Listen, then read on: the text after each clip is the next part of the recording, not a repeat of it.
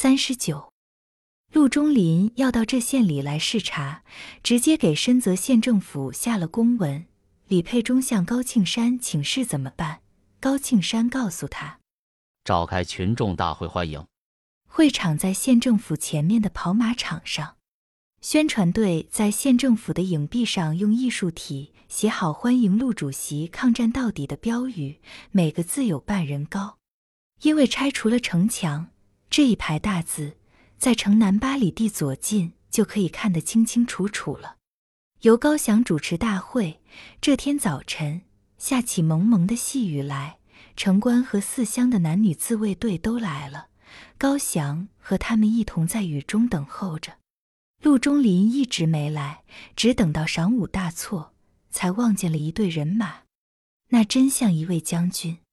陆中林到了会场上，有四五个随从搀扶下马来。他坐在台上，吸的香烟和喝的水都是马背上驮来。休息老半天，才慢慢走到台边上，讲了几句话。有四个秘书坐在他后边记录着，因为态度过于庄严，声音又特别小，他讲的话群众一句也没听懂。群众被那些奇奇怪怪的事物吸引着，从十八里地以外跟来看热闹的老蒋挤到他女儿的身边，小声问：“苏儿，讲话的那是谁呀？”“陆主席。”苏儿小声答应。他讲的什么？老蒋说：“怎么我一句也听不懂呀？”人家是个大官。苏儿说：“要叫你也能听懂，还有什么执着？”老蒋点头：“就得是这样，不能像高翔他们一样骂着打地喷，满嘴的庄稼气，讲起话来像数白花菜一样。喂，你说人家刚才喝的那是什么水呀？”怎么老远里看着黄澄澄的？花露水。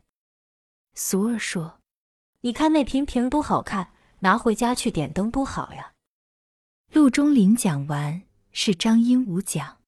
这个总指挥用一路太极拳的姿势走到台边上，他一张嘴就用唱二花脸的口音教训起老百姓来，手指着县政府的影壁墙说：“谁出的主意？”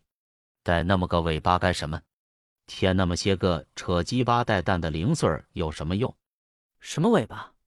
台下的群众问。那个标语。张英武大声喊叫：“欢迎陆主席！”这就够了，这就是一句完整的话。干什么还加上个“抗战到底”四个字？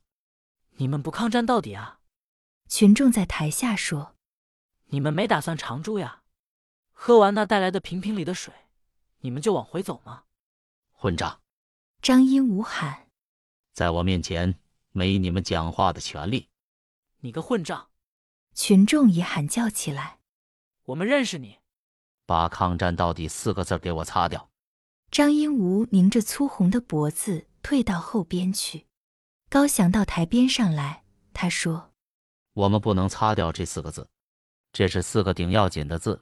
假如你们不是来抗战，”或者是抗战不到底，我们这些老百姓就不要淋着雨赶来欢迎你们了。对啊，台下的群众一起鼓掌叫好。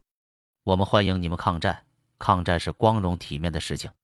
高翔说：“虽然在去年七月间，你们一听到日本的炮声就逃走了，我们还是欢迎你们回来。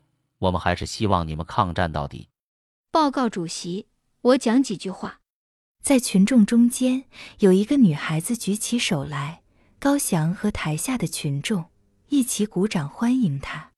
她把头上的一顶破草帽推到脊背上去，细小的雨点落在他乌黑的头发上，又滴落到他的肩上。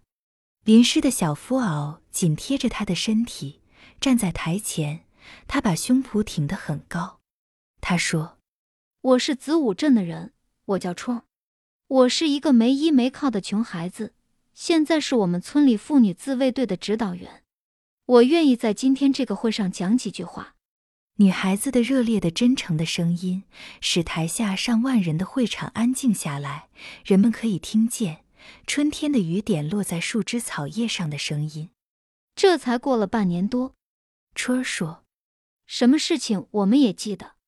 在去年秋季儿大水飘天的时候，听见日本人的炮响，官面和军队，有钱和有势力的人都往南逃跑了。这些人平常日子欺压我们，临走拐带着枪支和钱粮，我们有什么办法？我们当时都说等死吧。可是天无绝人之路，中国不会亡国。八路军过来了，这是共产党领导的队伍。八路军来了，给我们宣传讲解，我的心才安定下来，才觉得眼前有了活路，坚决抗日。我们老百姓动员起来，武装起来，我们成立了农救会、妇救会，我们站岗放哨，破路拆城，我们学习认字，我们实行民主。从这个时候起，我就想，我们将来有好日子过。我们把日本鬼子赶走了，也不叫那些混账东西们再来压迫我们，打倒日本帝国主义，打倒汉奸投降派。群众随着他高举的小拳头呼喊，他从台上跳下来，腰里的手榴弹碰的小洋铁碗叮当乱响，跑到他村的队伍里去。接着由高庆山指挥，在跑马场里举行了全县男女自卫队的会操和政治测验。高翔请陆中林和张英吾参加检阅，虽然一切成绩都很好，这两位官长像土地庙门口的两座泥胎，站立在台上，却满脸的不高兴。半年以来，群众在武装上、在思想上都进步很快。高翔说：“这是我们国家战胜日本帝国主义的强有力的保证。”两位官长没有说话。张先生在事变以前。不是也训练过民团吗？高翔又问张英吾：“那时的情形和眼下不同吧？”“不同。”张英吾说。他招呼了陆中林一声，就命令手下人把马匹拉过来，气昂昂地跳上马去走了。不远送。群众说笑着，继续进行检阅和测验。春儿带来的自卫队表演的顶出色。检阅完了，人们要回去的时候。李佩忠跑过来，叫住了春儿：“什么事儿呀？”春儿笑着问：“有句话和你说。”李佩忠拉着他走到广场前边的一棵小槐树下面，说：“好久看不见你，我很想你。”“我也想你。”春儿笑着，一边扬着手冲着她的姐妹们喊：“你们头里先走吧，一会儿我赶你们去。”这些日子你在家里净干什么？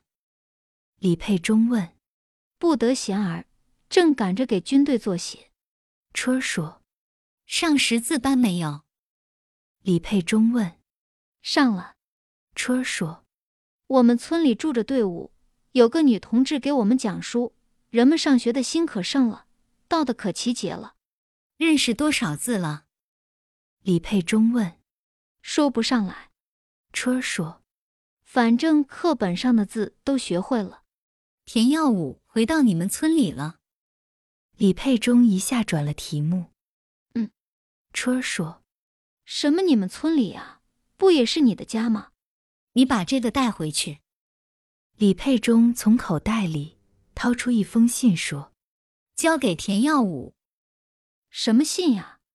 春儿拿着信问：“你不是认识很多字儿了吗？”李佩忠笑着说：“又没有封着考。”你自己看吧，我不看你们的私信。春儿笑着把信塞进挂包里，不是私信。李佩忠严肃地说：“是个通知，我要和他离婚了。”遇见这种事儿，春儿不知道该说什么好。待了一会儿，他说：“李同志，还有别的话没有？我该追他们去了。”李佩忠送他从拆平的城墙上绕到西关来。